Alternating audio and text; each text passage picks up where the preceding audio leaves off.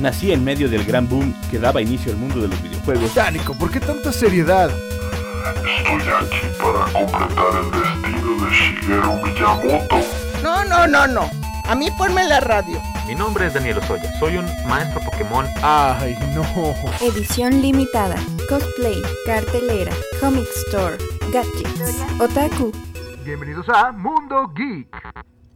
Muy buenas tardes, sean todos ustedes bienvenidos a su programa Mundo Geek, este programa donde nos dedicamos a explorar todas estas culturas pop de hoy en día eh, que nos encantan tanto como el anime, el manga, los gamers eh, y muchas, muchísimas otras cosas. Eh, yo soy Nico Jiménez, me acompaña aquí en cabina Paco Toño. ¿Cómo estás, Paco Toño? Bien, listos para echar más mentiras sobre este mundo. Y eh, a través de enlace telefónico nos acompaña el buen profe Ron. ¿Cómo estás, profe? De maravilla, ¿ustedes qué tal están? Pues estamos bien nosotros. Le mandamos un saludo, un saludo a Gina Ron porque se sintió malita y no pudo venir con nosotros porque se fue a vacunar. Vacúnense, por favor. eh, por ustedes hoy, mañana por todos nosotros. Vacúnense. Gina ya fue. Eh, se sintió un poquito mal porque le hizo reacción, pero ya el próximo programa estará aquí con nosotros. El programa del día de hoy es un programa eh, que nos interesa bastante, que de hecho es como de nuestras principales pasiones, yo creo de la mayoría. El programa del día de hoy es las historietas o cómics, como algunos los llaman, eh, y su importancia en el siglo XX. Primero que nada, ¿qué es un cómic, mi buen Enrique? Es esa cosa que no deben de leer, muchachos, todos los que me están escuchando, por favor, no lo hagan. Es como una droga, pero es una narrativa visual y textual. eh, tiene que tener una secuencia.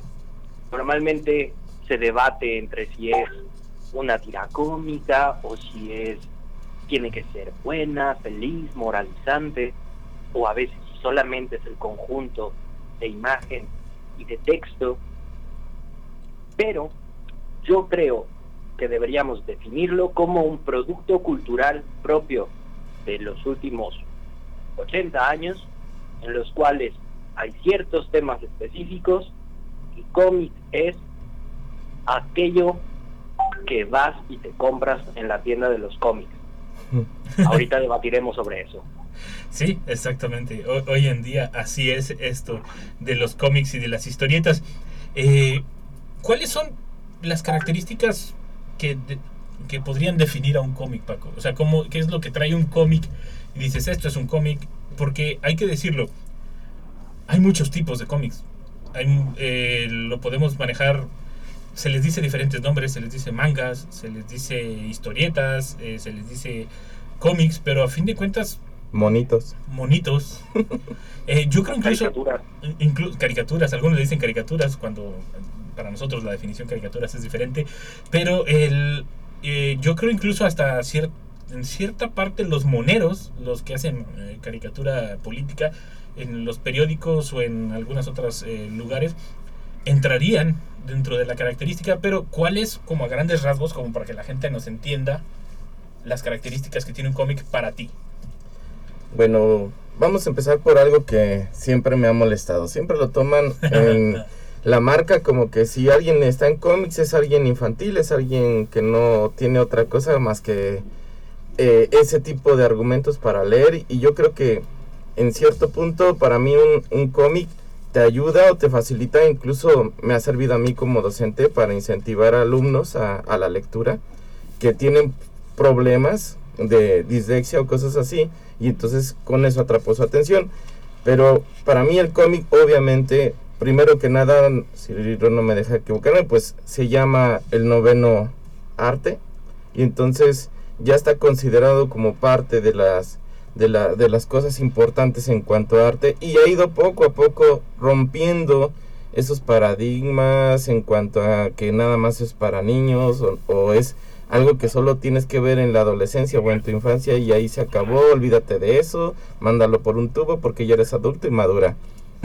sí, Y, y es, eso ha, ha marcado poco a poco porque pues todavía ahorita si dice un adulto que lee cómics lo ven como alguien raro.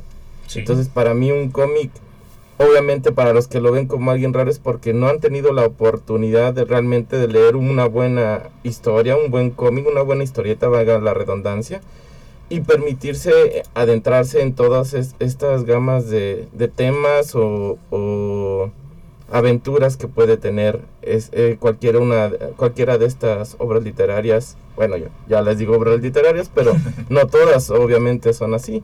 Hay también rangos entre cada una. El profe Ron, para ti, ¿qué características debe tener un, un cómic? Oh, Dios mío, no me hagas esto, porque me tengo que confesar, ¿vale? Cómics he leído tres Vámonos. toda mi vida. Y en digital.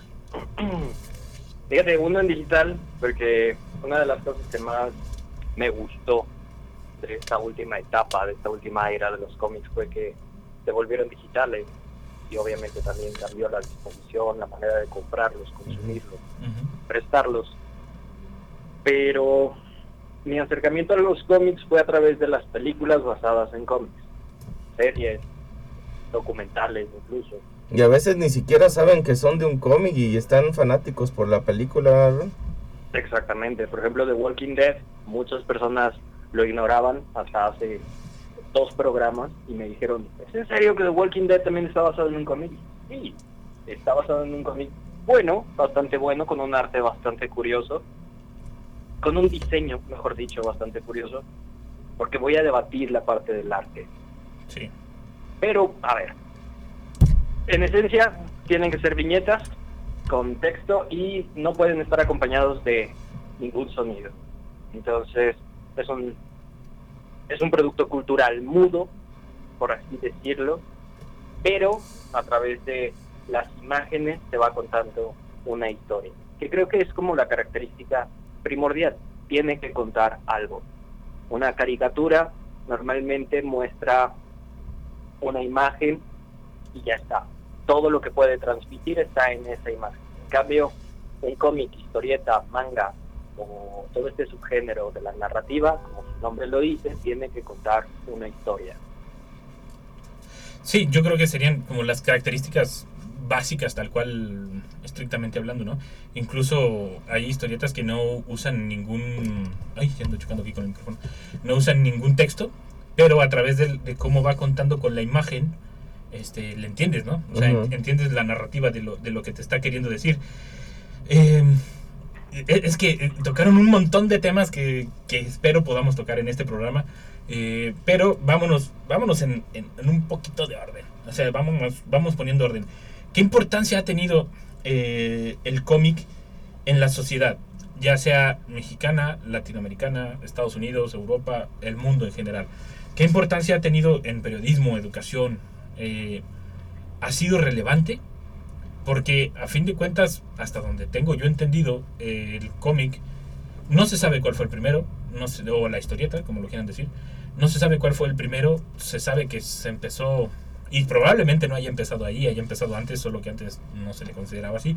Se sabe que empezó con la, con la imprenta, pero al inicio tenía un, tenía un, un motivo muy diferente, a pesar de que hoy en día están volviendo a retomar los cómics para contar y para hacer denuncias o para hacer inclusión y eso hubo un tiempo en que se perdió eh, pero al inicio era para eh, denunciar políticamente o ante la sociedad o ante la gente a malos gobernantes, a personas que abusaban de su poder, de su dinero y yo creo que en algún momento se fue perdiendo.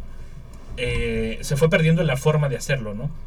Pero yo creo que es de ahí la importancia que tuvo el, cómic en algún momento porque eh, las personas que lo hacían eran los que se atrevían a criticar al régimen o a criticar al, al mal gobierno o a criticar incluso, ¿por qué no?, a los dueños de empresas privadas que, que hacían su agosto eh, como antes de la Revolución Mexicana aquí, ¿no? Yo digo, no sé ustedes, Paco, ¿cuál es la importancia para ti del cómic? Bueno, pues podemos hablarlo obviamente esto por, por etapas, ¿verdad? Una, la etapa que yo recuerdo mucho y como ya lo hemos platicado tú y yo, es en los ochentas cuando apenas me estaba metiendo al cómic y teníamos parte de, por parte de una familia en donde, vamos, mi, mi tío Cuco le encantaba es lo que era la familia Burrón Exactamente. y entonces yo empecé a leer esos cómics porque él tenía su burroteca, tenía todos los tenía juntos, en, casi como engargolados. Y entonces podías leer toda esa familia mexicana que vivía en una vecindad, digamos tipo estilo Chavo del Ocho, pero un poco más crudo en cuanto a que la para hacer, no hacérselos más largo, tenían problemas siempre económicos y entre toda la vecindad se ayudaban o buscaban cómo salir adelante. Un ejemplo era que no tenían comida y decidieron darse con una compresora aire para sentirse llenos. Y el problema era que no podían avanzar más, tenían que medirlo porque si le echaba de más aire empezaban a flotar los niños y entonces con una escopeta los querían bajar o cosas así. Entonces hacían burla de cómo la, la gente, la gente política te quería vender una idea, pero que cómo era la realidad con, con la gente que estaba abajo, con la que tenía problemas económicos y cómo ellos en su, su limitada manera de ver las cosas, buscaban soluciones para salir adelante, porque pues no era lógico que de esa manera iban a sobrevivir, la, eh, alimentarse y cosas así. Entonces, el lamentarse y hacer ese tipo de críticas y hacer burla y el hacer que, decir, sí, somos tan tontos los pobres que así es como solucionamos la vida, ajá. O sea, es, es decir, ¿realmente crees tu gobierno que estamos eh, cayendo contigo a todo lo que dices, a todo lo que haces, a, a, todo lo que tú nos prometes? Y no nada más con eso, también Memi Penguin era otra muestra, sus zapatos, eh, creo que ni tenía zapatos o tenía con hoyos o cosas así. Y, y siempre andaba buscando cómo solucionar las broncas económicas y, el, y que su mamá, mamiringa no, la, no le diera sus buenos catorrazos. Entonces, sí fue en esa época un cambio porque después de eso empieza el cómic a irse más hacia cosas de investigación como detectives, policías, superhéroes. Más heroico. Más heroico, como a dar algo que tú quisieras hacer en lugar de hacerte reflexionar. Entonces está esa etapa en la que primero era una crítica al cómic aunque también en esa etapa estaba Chanok y Calimán y cosas así, de los héroes de nuestra época. Bueno, no de mi época porque eran como de los 40 y 50, pero me tocaron esos cómics verlos y leerlos porque ahí quedaban con los tíos. Pero, no, y porque Marvel y demás llegaron hasta muchísimos años después, no hasta el 94, no sé cuánto después. Sí, entonces... A México. Ajá, y entonces empezó a bajar mucho la producción de todo eso se hablaba que eh, había producción de cómics mexicanos de hasta 6 millones por año y fue bajando conforme fue introduciéndose la, el Marvel DC Comics que era antes Action, Action Comics y así. Entonces, pues eh, solo es cuestión de reflexionar y ver qué es lo que nos podría servir, porque yo digo que muchos con mucho talento en México y se están quedando atrás porque les falta un apoyo para hacer más de esas historietas porque la creatividad ya la sabemos. Siempre nos lo decían en, en el hábitat que dentro de los dentro de en el mundo de las cinco que eran más creativos Japón y Alemania no me acuerdo otros pero México estaba dentro de, lo, de las personas más creativas en, cuanto a hacer algo crear eh, profe Ron la importancia que tuvo el cómic eh, en, cualquier país o en sociedad, periodismo, y, que, y qué cambió conforme a la actualidad. A ver, pero ¿qué prefieres? ¿Sara o Cruz? Ay, pues primero, la importancia. Ay, no, porque a ver, puede ser una importancia positiva o importancia negativa. No, también, también. Hay, que hablarlo también los blancoscuros. Ok. Bueno, vamos a seguir, servir como como contrapeso, ¿les parece? Porque ya, sí, sí, sí. tú dijiste demasiadas cosas bonitas. Sí, sí, sí. No, se vale. la típica frase de, ay, no lo voy a leer porque no tiene monitos, no tiene dibujitos. Exactamente. Siento que una de las cosas que ah, caracterizó a la sociedad mexicana en particular, no me quiero meter con la sociedad norteamericana, ni con la europea, ni mucho menos con la japonesa, es que la falta de alfabetización en el país hacía que estas obras se volvieran bastante comunes, muy asequibles. Normalmente con una narrativa que empezaba en ese mismo número y terminaba, eran historias redondas, eran tramas poco complicadas, eran fáciles de analizar, porque no tenías que analizarlas, prácticamente todo te lo exponía, tanto en dibujo como en letra, así que podías entenderla. Además, usaban la mayoría pues un español muy coloquial. Y ahora, en esta época en la cual podemos acceder a cómics, tanto de DC o de Marvel, siento que todavía está este problema. Muchas veces nos escudamos y decimos, pero a través de los cómics y a través de las historietas o de las novelas gráficas, es una entrada para que lean, al menos lean. Hombre, si solamente se van a quedar con las cosas que han sido publicadas en cómics e historietas, mal la llevamos. Hay que reconocer que muchas de las historias, o de las más populares, no eran historias para todos los públicos y con historias muy moralizantes o cosas que yo le prestaría a mis alumnos, por ejemplo, para leer. Hay otras que obviamente son unas obras de arte que merecen ser discutidas, aprovechadas, sobre todo disfrutadas, pero, hombre, siento que nos acostumbramos a pedir demasiado poco. Necesitamos más calidad, mejores historias, un diseño y una industria muchísimo más estable. Porque cuántas veces nosotros aquí en provincia hemos batallado para conseguir los números completos. ¿Te tienes que acomodar? Sí, Pues me compré los que llegaron y ya está. Este, el día de hoy estoy sintiendo una nostalgia increíble porque están hablando de la familia Berrón, de Memín Pingüín, de la provincia. No, no, hoy, hoy estamos. Siento que estoy en familia con Chabelo aquí en un, en un domingo hablando con ustedes. Este, yo estoy de acuerdo con ambos, en cierta manera, porque sí en su momento o con ciertas personas es la manera, así digámoslo como en casos especiales, como por ejemplo lo decía Paco, con alumnos con que tienen cierta dificultad, con o personas que no le ven el sentido a, leer, ¿no? Cosas así, eh, que los empiezas a motivar y les dices, bueno, es que hay historias y hay historias todavía mejores, si se lo sabes plantear, obviamente, hay historias mejores que no necesitas el dibujo porque tienes el mejor gráfico de, eh, del mundo llamado cerebro, llamado imaginación, que te va a hacer eh, ver todo lo que tú estés leyendo, ¿no? Es, esa es, esa es una. Y también sí estoy de acuerdo contigo, Ron, de que en cierta manera eh, hizo a la población floja. Pero a eso voy con la evolución que tuvo. Porque al inicio, hay que decirlo, los contenidos eran... Sí, caían en los mismos clichés como de la sátira, eh, que era como de las principales, yo supongo y yo eh, a mi parecer, es de las principales razones por la que la gente la compraba. Porque había gráficos muy específicos satirizando al, al primer ministro, al presidente de Estados Unidos, al presidente de México, al que ustedes gusten, ¿no? Y yo creo que por eso fue de las primeras razones, porque había gente que estaba muy amolada, que estaba muy mal económicamente, e incluso les apuesto que incluso se juntaban entre varios a comprar una historieta para leerla entre todos y reírse de la persona que los trataba mal. Yo supongo que así era en algún momento, porque los gráficos eran bastante específicos, ¿no? Bastante de risa eh, y era, el objetivo.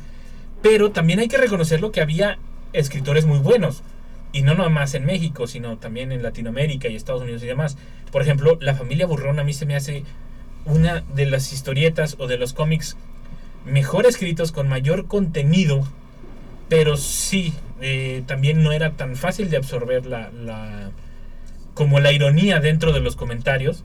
El- lo que había entre líneas. Exactamente, cosa que sí se hacía muy fácil con este con Mafalda, que era, era muy directo y se entendía clarito. eh, de hecho, casi casi Mafalda te lo decía, o sea, como de lo- los comentarios sarcásticos que hacía al final. Y eso sí se me hacen contenidos muy buenos, al grado de que, pues, le- por ejemplo, en Mafalda eh, llegaba a tirarle a, la- a la dictadura, ¿no?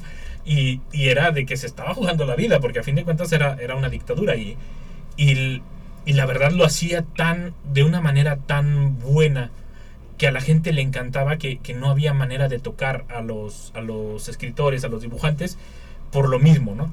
Este, yo creo que sí hay para los dos lados, hay que aceptarlo, tiene todo como lo decía hace un momento yo y como lo dicen bien ustedes, hay blanco oscuros, o sea, hay que ver lo bueno, hay que ver lo malo. Y por ejemplo, algo que quiero, eh, que yo creo que, que a partir, yo creo que este fue el parteaguas que donde se empezaron a meter todos los, superhéroes y todo, y todo lo esto heroico, que yo creo que fue la Segunda Guerra Mundial. Yo creo que a partir de ahí fue donde fue el gran boom y el gran cambio, porque el cómic fue utilizado tanto para malo como para bueno. Otra vez hay que mencionarlo.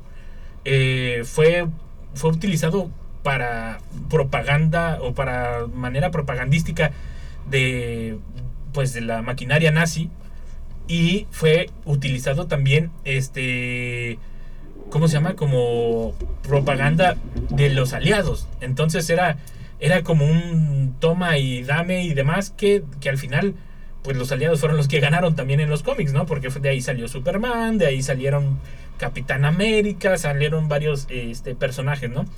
Pero yo creo que ahí es el punto de inflexión donde perdimos, donde, donde perdimos esta situación de criticar socialmente, o sea, de hacer una historieta o un cómic de crítica, o sea, más, más a fondo, y nos conformamos con los héroes, porque nos daba la ilusión, o les daba la ilusión a las personas de aquel entonces, de, de, un, de un futuro mejor. No sé qué opinan ustedes, Paco. Bueno, yo creo que también podemos verlo desde, desde otro punto, la, la crítica que hacían política. ¿Por qué? Bueno, digámoslo así.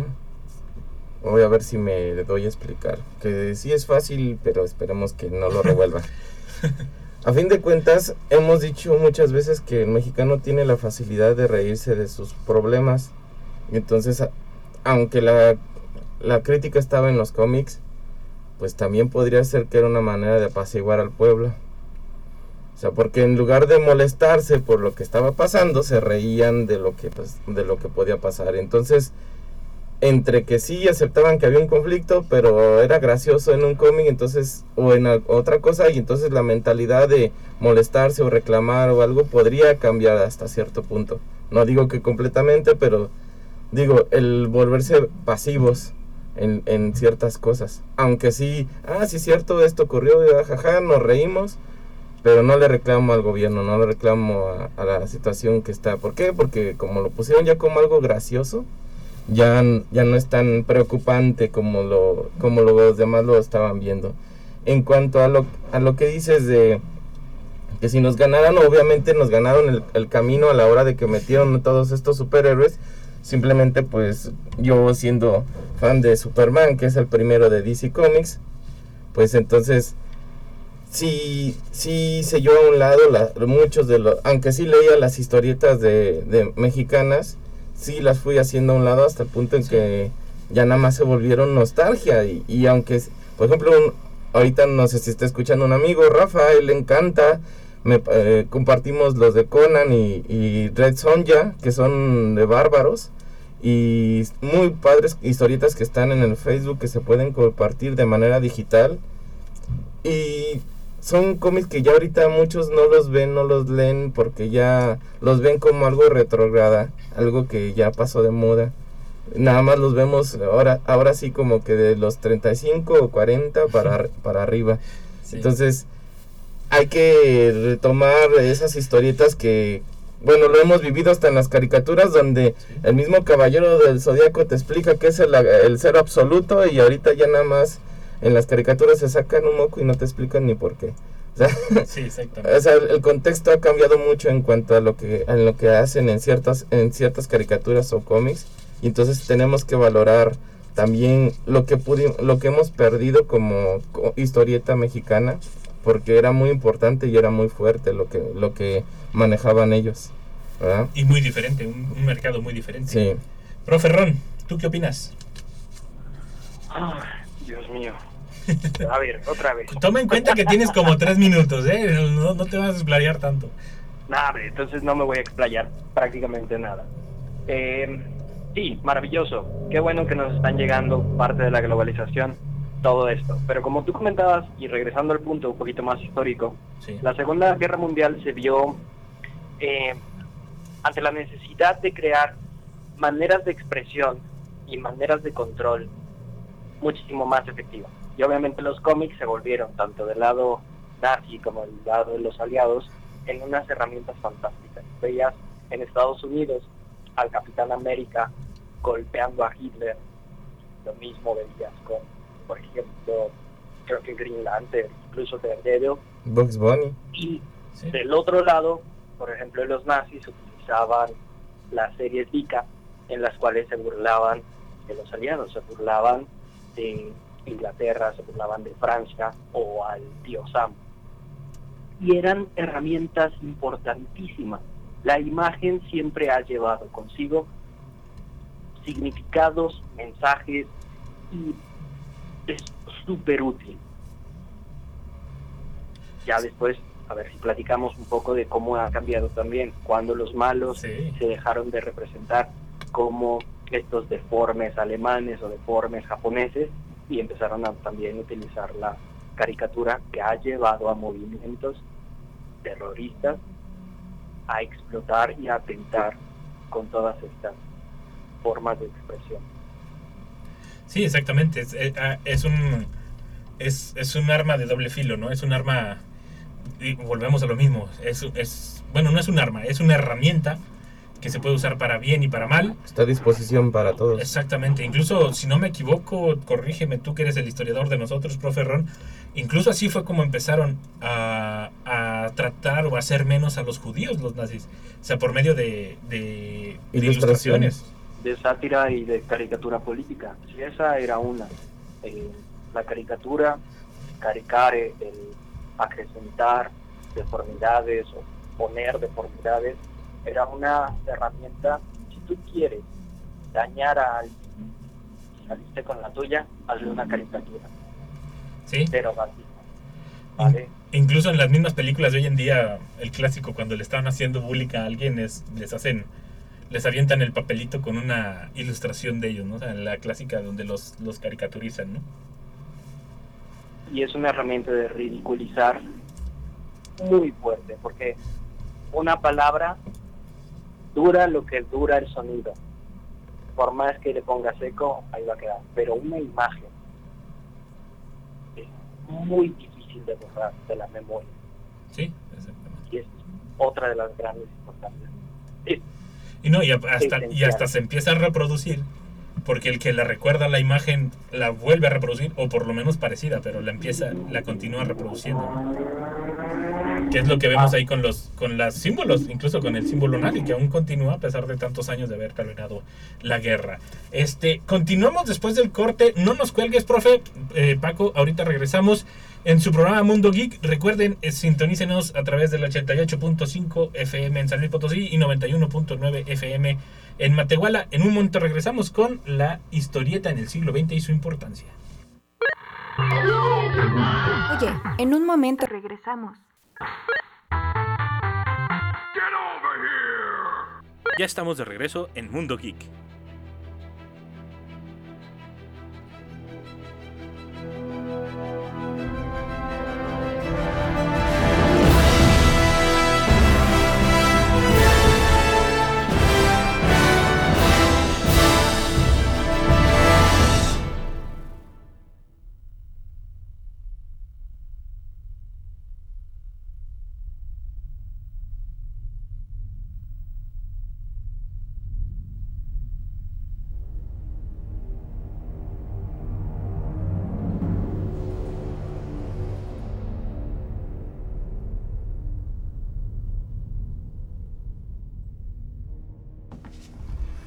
Bien, ya estamos de regreso aquí, esperando que regrese Nico. Una disculpa, me ganó una Nico, urgencia. ¿qué te Tenía, está pasando? Por favor. tenía que Yo correr. aquí tenía que- esperando así la atención. Yo dije, de seguro estás checando alguna de las preguntas más interesantes para este programa. No, estaba atendiendo una urgencia. Digamos que el diablo andaba suelto. Sí, sí, sí. Este, regresemos otra vez con el tema. Historietas en el siglo XX y, la- y su importancia en el siglo XX. Eh, la época de oro. ¿Cuál fue para ustedes la época de oro? Yo creo a nivel general, porque si hablamos por países, pues nos vamos a tardar mucho. Pero a nivel general, ¿cuál fue la época de oro de los cómics tal cual? Con el Superman, con el héroe de los 130 dólares. Pero en su primera creación, ¿verdad? Exactamente. Yo creo que la época de oro está marcada por la creación de los clásicos. Es una época en la cual es un género nuevo y entonces está experimentando y se está creando una especie de panteón de dioses, como si fuésemos una cultura eh, politeísta con nuevas historias.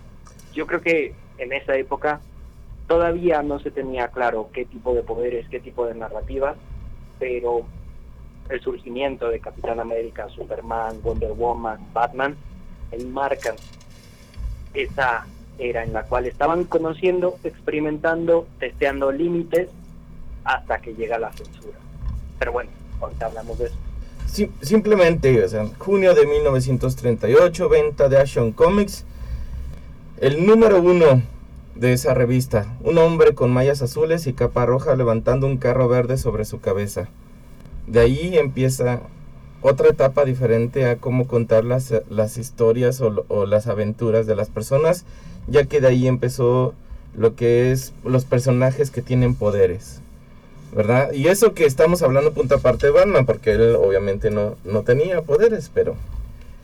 Bueno, ya, ya. Claro que ya- sí, acuérdate que él era es rico. Ajá, sí. No, y aparte iba, iba a meterme ya en teorías conspirativas donde dicen que, que el poder de Batman es ser súper inteligente, ¿no? Pero bueno, ya, esos son temas para otro programa. Son temas para más adelante. Este. el- la diferencia entre las historietas de, de ese entonces, de los años 40, que yo creo que fueron la época de oro, este, y las historietas de hoy en día, ¿cuáles las diferencias más marcadas? O sea, ¿hay algún cambio en la, en la tónica? ¿Hay algún cambio en... ¿Cómo se llama? En la manera de contarlo, Paco. Sí, obviamente, mm, y se agradece ahorita, aunque no se aprecie de la misma manera, porque ya es difícil mantener la sorpresa de tantas historias que se han creado y algunas ya hasta son como revoltura o refrito de lo que hubo antes, pero con una- un nuevo aire, como lo son ahorita el que salió de Superman año 1, Flash año 1, Linterna Verde año 1, o sea que están tratando de iniciar todo. Yo creo que lo que hace ahora las historietas es que como del- lo marcado era antes, era en una historieta contabas todo y se acabó el principio y el fin y porque no, no se iban a arriesgar que te perdieras el siguiente número y ya no supieras cómo siguió la historia. Y ahora ese es el gancho.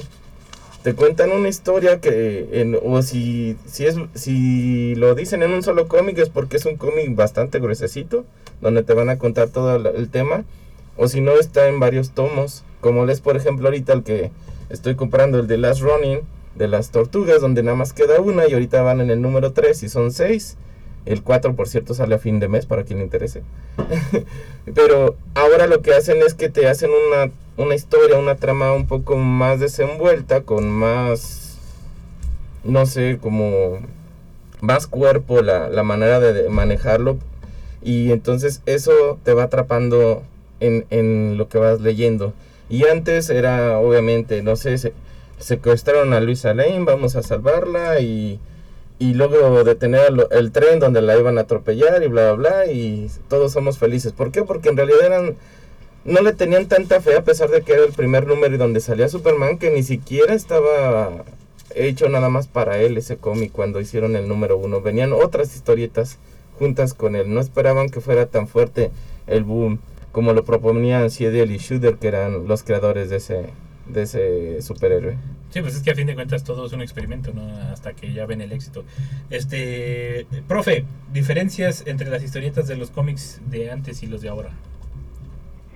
Mm, las películas, yo creo que eso es, es como la principal que yo diría. Porque si bien yo coincido perfectamente con este año y con la mayoría de los historiadores de cómics, porque ojo, ya hay historiadores de cómics. Si te metes tú a los foros en internet, sobre todo Reddit, 4chan, ahí ya hay personas que trataron de profesionalizarse y han tenido la osadía de decir somos historiadores de cómics. Yo creo que la diferencia básica es que las películas venden cómics y los cómics venden películas. Entonces el mercado se profesionalizó, se industrializó muchísimo más. Las historias variaron, dejaron de ser este superhéroe con principios morales inamovibles y empezaron a tomar giros muchísimo más oscuros. No me estoy refiriendo a la oscuridad de Zack Snyder, por ejemplo.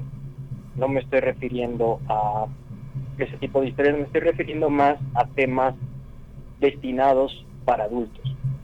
Porque el cómic nació siendo una cuestión para niños. Pésele a quien le pese, sé que muchos ahorita están, les está doliendo y les está carcomiendo el corazón, pero el público principal eran los niños. Y lo vimos sobre todo en la segunda era, la era de los cómics, la de plata, en la cual había una asociación que censuraba y tenías una serie de historias loquísimas Sí. del Batman rosa y de la Mujer Maravilla hombre y tenías ahí perros que se transformaban en ranas, ranas que se transformaban en superhéroes, etcétera, etcétera, etcétera. Que en la tercera edad, en la edad de bronce y luego en la edad oscura o la edad de hierro, se vuelca completamente. Renuncian a esa censura y empiezan a tomar temas muchísimo más serios con eh, algunas escenas rayando en lo gore y venga, se vuelve y se asienta como un género para adultos. Hay para todos los públicos, para todos los gustos, pero otra de las características es que los superhéroes pasan de lado y empiezan a salir nichos en los cuales hay otros temas o hay otras temáticas, géneros por así decirlo, que también cobran importancia y se vuelven importantes. ¿Como cuál? Por ejemplo, hay uno que me encanta acerca del arte y del diseño. Ah, Este es un cómic eh, en parte financiado por Australia, pero sobre todo se lee en Francia, que es maravilloso. ¿Mm? Y así, tal cual es diseño.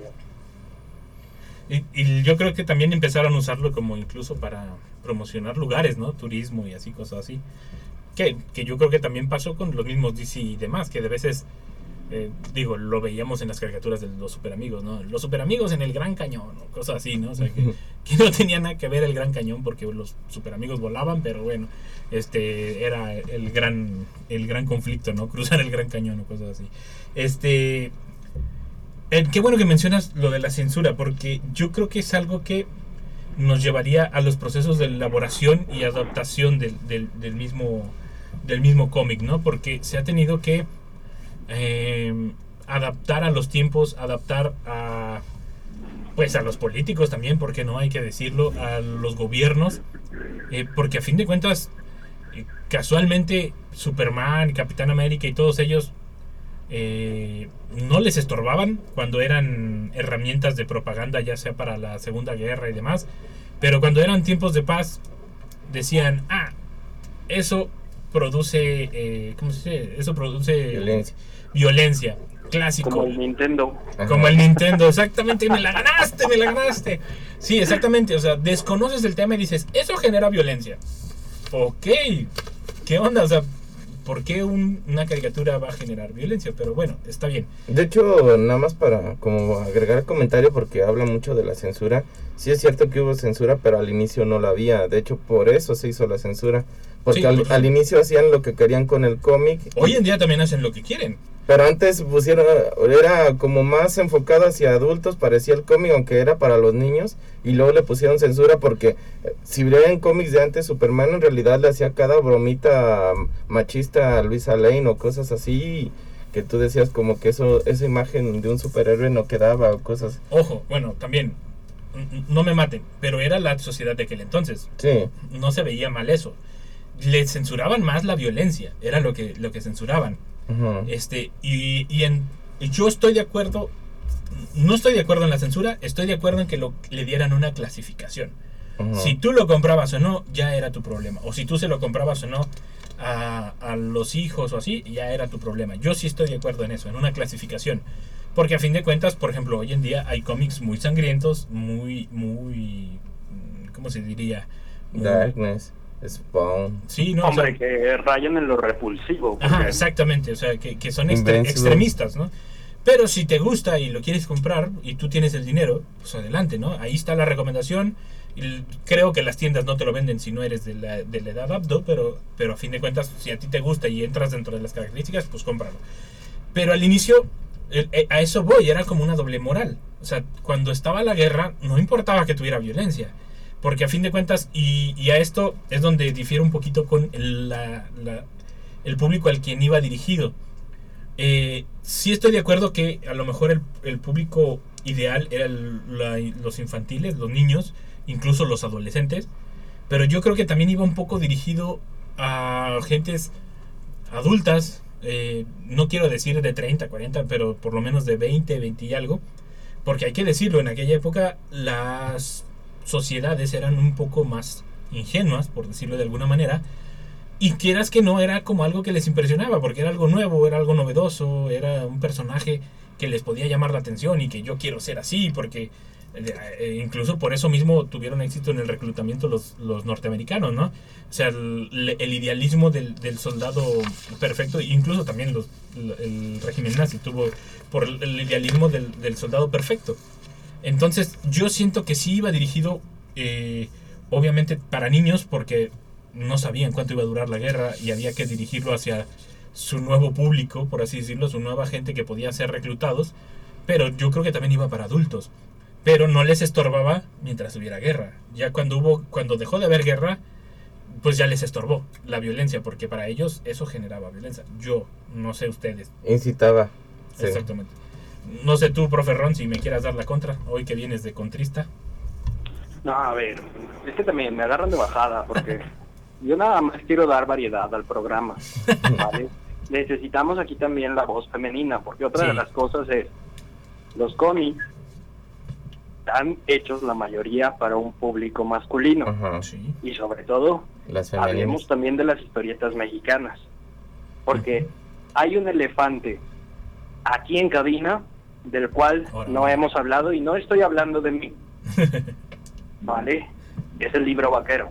Sí, sí, el libro Entonces, vaquero. Exactamente. El de los más populares, se ¿no? Considera, sí, de los más populares, si no el más popular. ¿Qué es el Creo libro que vaquero? equivocarme. Ay, por favor, Toño. Ahora resulta que no sabemos qué es el libro vaquero. Nadie te lo creyó, Sí. ¿vale? Y siendo tú el más grande de todos los aquí presentes, no manches. Sí, no, por favor. Normalmente se abanderan, y sobre todo con esta revitalización de este género, porque está en manos de nuevos editores que tratan de rescatar los valores morales que dicha obra o producto cultural posee. Venga, tampoco nos hagamos. Era un material que rayaba en la pornografía, Sí. que si bien es cierto, puede que su tinte sea más erótico que pornográfico, porque solamente lo mencionaba, pero el papel de las mujeres, la... Híjole, iba a decir algo no apto para todos los oídos, pero la misoginia constante con la cual se toca ese tema, no creo que haya sido lo suficientemente pensado, discutido, censurado, como para que digamos, vale, aquí está, conozcan a México a través de el libro que le han leído y leen y conocen todos los mexicanos. Porque estaba dirigido a cierto estrato social, estaba dirigido a cierto público, y lo mismo con los cómics. Hoy en día están cayendo algunos en obras repulsivas. Y hay gente que dice, no, pero es que también en la literatura existe Bukowski, Sade o Nabokov el gusto se rompe en géneros. Pero lo cierto es que hay que saber qué leer, cuándo leerlo y con quién leerlo. Sí, ¿no? Y sobre todo mm, contextualizar a la persona antes de leerlo, ¿no? O sea, como es, es ficción, como que no, no, no vayas a pensar que así es en, en la vida real a veces, ¿no? Que a veces se necesita, digo, hay, hay quienes dicen, ah, pero está como implícito porque es un texto, pero pues a veces no, o sea, a veces sí hay que aclararles. Es un texto que salió de la imaginación de alguien y hay que, y hay que aclararlo, ¿no?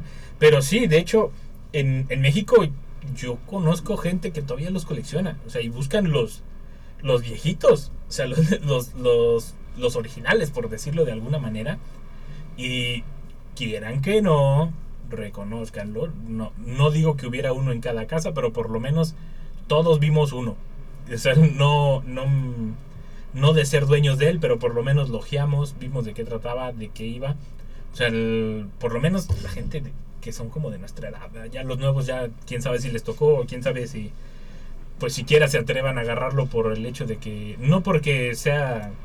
el Porque está arrumbado ahí en la casa. Ajá, no por el contenido, sino más que nada porque no les llamaría la atención, yo supongo. Pero gente de nuestra edad, como de, de 30 para arriba, eh, todos por lo menos tocamos uno en algún momento, ya sea porque lo abriste por curiosidad, porque sabías lo que era y querías verlo porque nunca habías visto uno, pero todos en algún, en algún momento lo hicimos. Y ojo, aquí en México son la- las revistas de vaqueros, pero en Estados Unidos también existían revistas del mismo tipo. Este, hasta no, no me acuerdo si era la, la película de Inquebrantable o no me acuerdo cuál película es que dibuja a, a un niño en la etapa pre antes de la, de la Segunda Guerra, entre Primera y Segunda Guerra Mundial, y el niño traía una historieta que esconde porque precisamente era, era una historieta que, que era de las prohibidas, ¿no? de las que no, no debía estar leyendo. Y sí, el, el ámbito de las historietas no lo sé ahora, la verdad, hoy desconozco en cuestión de, de si hay o no mujeres que se dediquen a la historieta eh, de manera, ¿cómo decirlo?, efectiva o regular aquí en México. Eh, no he puesto tanta atención ahora en los nombres, ya, casi no le pongo atención a los nombres de los realizadores, pero antes sí, era muy poquita o si no es que nada de gente, en eh, mujeres en realizando cómics, ¿no?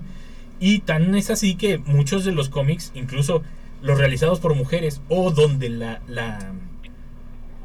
la heroína o la personaje principal era una mujer, eran censurados, eran como... También existía ese tipo de censura, una censura social, por decirlo así, que, que lo hacías a un lado, aunque no fuera erótico ni nada por el estilo, la, la, la novela o el gráfico o la historieta, eran censurados por el hecho de que era una mujer y cómo, cómo una mujer iba a ser empoderada.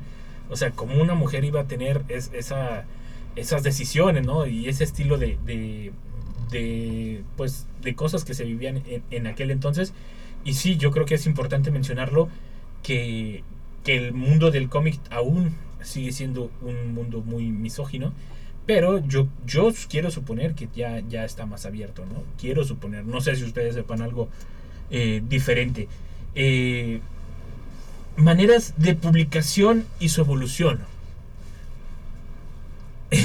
Es- Este tema es un poco complicado, espero que me entiendan, profe Paco. A Paco se lo estaba explicando incluso en el corte porque, porque el- la historieta ha evolucionado de una manera muy curiosa. La historieta tenía, eh, en un momento, cuando no confiaban en ellos, los metían como un dibujo entre varios o en, en el mismo periódico, si no me equivoco. Después, cuando eran como un éxito, les hacían su propio libro. Y después, cuando empezaron a perder, que, que empezó a decaer otra vez la venta de cómics y demás, lo volvieron a introducir dentro del mismo periódico. No sé si ustedes recuerden, yo les comentaba a Paco, yo sí recuerdo que a mí me gustaba ir los domingos por el periódico, porque en medio venían las historietas de Garfield, Marmaduke, y quién más era el otro que comentábamos, no, no me acuerdo. Garfield, Barmaduke, el príncipe valiente. Condorito también venían, pero era, era como un mini periódico que venía en el interior del periódico y yo, yo literalmente a mí me gustaba ir a comprarlo para sacar ese y le entregaba el periódico al quien lo quería. Yo quería el, el- cómic, ¿no? La historieta. Pero esta, esta evolución es para adaptarse a, a, a la situación económica o para intentar conseguir más lectores. Profe Ron. Yo creo que fue para adaptarse, porque la verdad es que la industria se desarticuló bastante feo. Pues Sí. Muchas de esas industrias que en los años 80 y 90 se fueron para abajo completamente. Y entonces, de publicarse diario, cosa que no, no pasaba en ningún otro país, pasó a publicarse solamente los domingos otra vez. Sí. Entonces se necesitaban consumidores, se necesitaba nuevo público, se necesitaba atraparlo y si ya tienes toda la maquinaria de distribución, de imprenta, de todo esto, pues hombre, tenían que aprovecharlo. Y encontraron en los periódicos el aliado principal. Sí, cuando los periódicos se consumían, pero ahora en la época digital, Paco, este, los cómics, ¿cómo están evolucionando? Porque sabemos que se venden digitalmente igual que los libros, Sí. pero sabemos que todavía no es muy bien recibido. Incluso los libros no son muy bien recibidos dentro de la sociedad.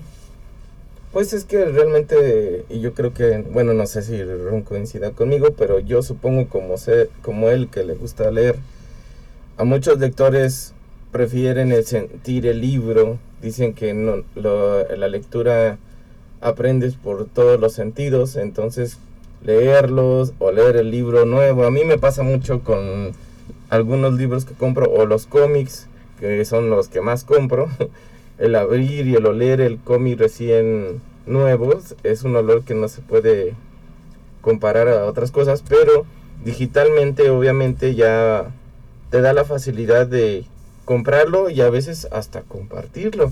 Si alguien más intercambiar eh, cómics digitales y yo creo que esa sería una desventaja para los mismos que están vendiéndolo de manera digital porque pues no hay una manera de evitar que, que se pueda compartir e- eso a menos que pongan candados pero siempre hay manera Sí, entonces no lo hagan, pero siempre hay maneras. Sí, y entonces yo creo que eh, esta necesidad de seguir teniendo un tipo de venta, porque sí hay, incluso sabemos, incluso en, en este inicio de pandemia ofreció Marvel en su aplicación de cómics, ofrecía al inicio gratuito la lectura de los de los cómics y, así creo que también DC, pero del que sí sabía era de Marvel pues ya han evolucionado a esa parte así como se ha hecho para Spotify y otros o poner música, otras aplicaciones, pues han buscado otros medios en donde poder llegar pues lo más directo posible al, al, al, al cliente sin tener que gastar tanto. Un ejemplo de eso, ahorita que hablando de ese tema, le, la UNAM, por ejemplo, abrió un catálogo digital de historietas y ya de todas esas historietas eh, mexicanas, Calimán, Chanoc, Memín, Pingüín, La Familia, Burrón, Capulina, Los Super Sabios y así.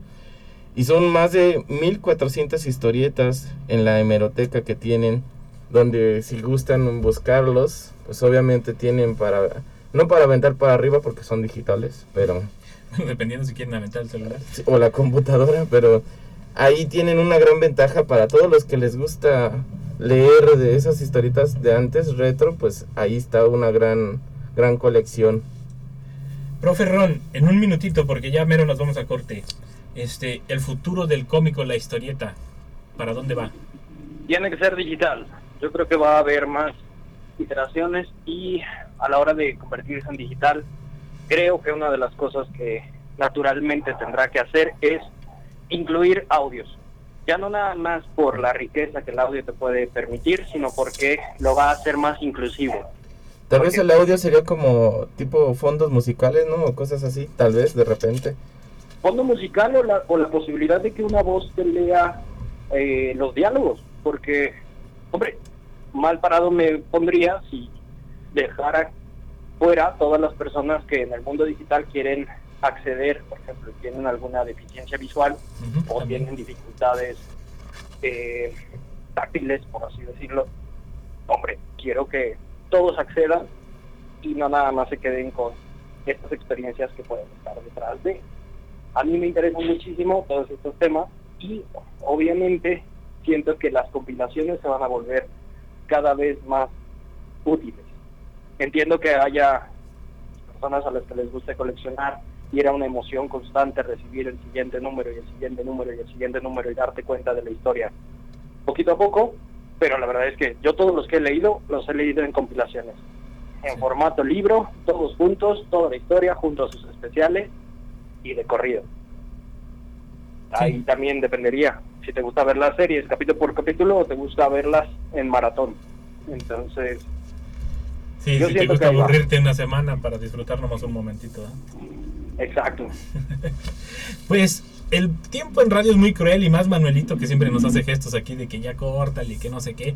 Este, recuerden escucharnos todos los martes de 5 a 6 de la tarde aquí en su programa Mundo Geek a través del 88.5 FM y aquí en San Luis Potosí 91.9 FM en Matehuala. Muchas gracias por acompañarnos durante toda esta hora. Recuerden que nos pueden seguir a través del Facebook Mundo Geek o en los podcasts de Spotify, Amazon, iTunes y demás. También así como Mundo Geek, si se perdieron algún programa, si, si quieren escuchar ah, alguna de las cosas que dijimos o que se perdieron, ahí nos pueden encontrar. Muchísimas gracias, gracias Paco, gracias eh, Ron, eh, muy buenas tardes y nos escuchamos el próximo martes. Gracias por acompañarnos una vez más. Por el momento es hora del Game Over. Hasta la próxima. Mundo Geek es una producción de la Dirección de Radio y Televisión de la Universidad Autónoma de San Luis Potosí.